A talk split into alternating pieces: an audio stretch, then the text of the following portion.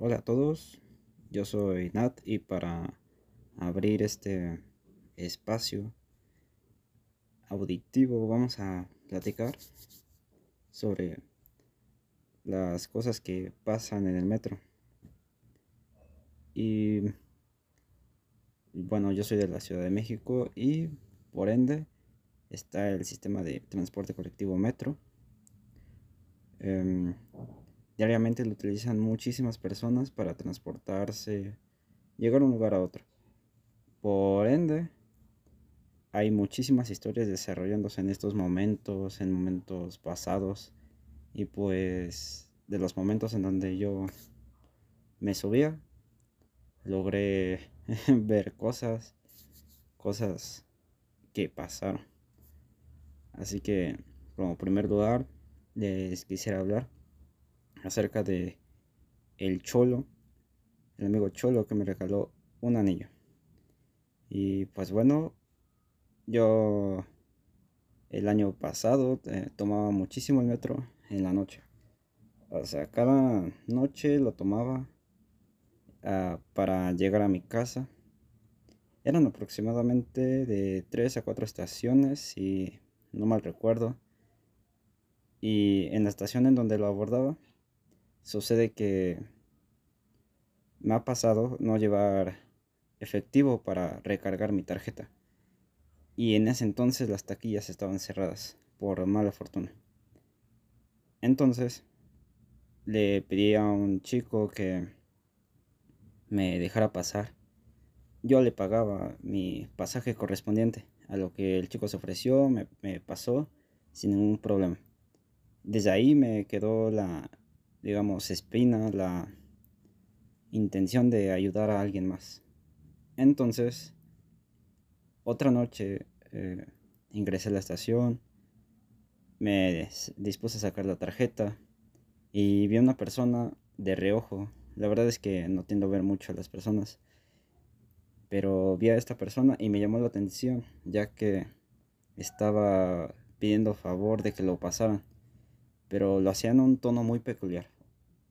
Y perdón por ser tan eh, descriptivo o algo así, pero hablaba como un cholo del GTA, a lo que pues alcé la vista y efectivamente era un cholo. Em, me dispuse a pasar por los torniquetes y en ese momento el cholo se me acerca y me pregunta si puede pagar su pasaje él me lo daba. A lo que le digo que sí, claro. Lo pasé y no le cobré nada. Entonces, yo siempre traigo audífonos cuando voy en la calle. Así que cuando me hablan, pues por lo normal no los topo. No alcanzo a ver quién me habló. Ni siquiera este, veo con mucha atención a las personas, porque la verdad no, no es mi estilo ver a las personas en cuestión.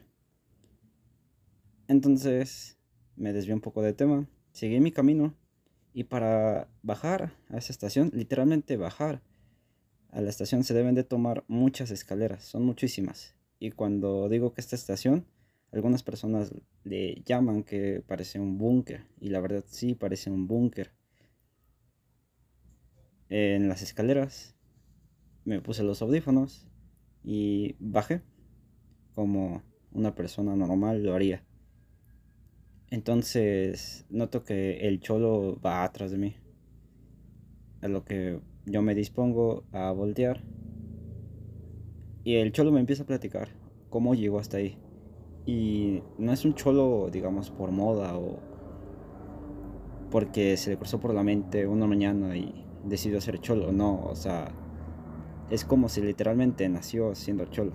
Ya que esta persona me, me cuenta que viene de San Francisco y que vino aquí a ver a sus familiares, pero no traía mucho dinero.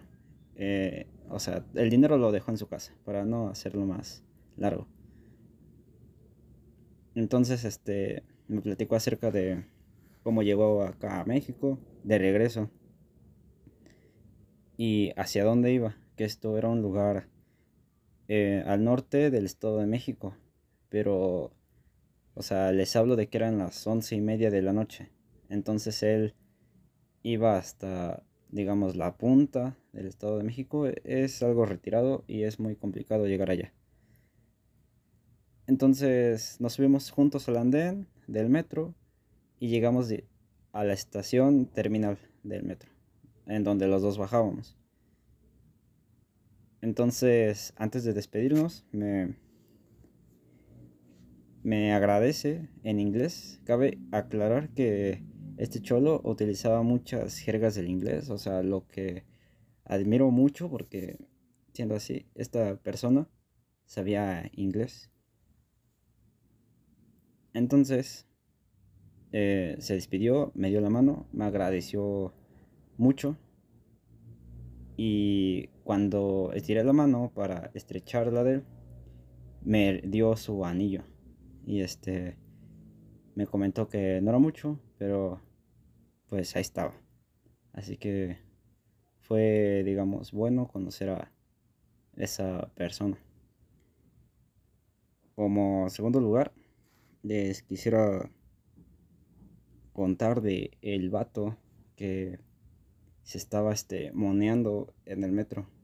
Esto ya fue hace años y y lo recuerdo algo bien, pero me ha pasado muchas veces y yo creo que es algo normal en el día a día, pero casualmente esta vez eh, me tocó verlo y me tocó verlo de frente. A esta persona traía, digamos, el tiner o el solvente en su en su bolsa del pantalón como si fuera un llavero. Entonces, este, me pareció muy irónico que esta persona sacara el tiner eh, como si fuera el llavero de su cinturón. Lo llevaba en el cinto y frotaba la estopa y lo inhalaba. O sea, me pareció muy, muy loco. Y este, en cuestión de aprender, o sea, de qué cosas puedes llevar en el cinto y qué cosas no. Y pues hasta ahí queda esa anécdota de cuando vi a esta persona moneándose, que como les digo pasa muy a menudo, pero nunca había visto así que lo llevaran en el cinto.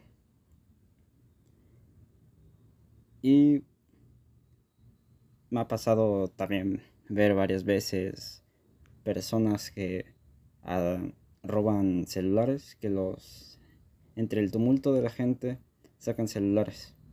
En una ocasión me tocó ver cómo lo sacaban, cómo se lo pasaban de persona en persona. Y en menos de un minuto, ese celular ya estaba del otro lado. O sea, del otro lado del andén. Y este me parece muy espectacular ver eso. En realidad, este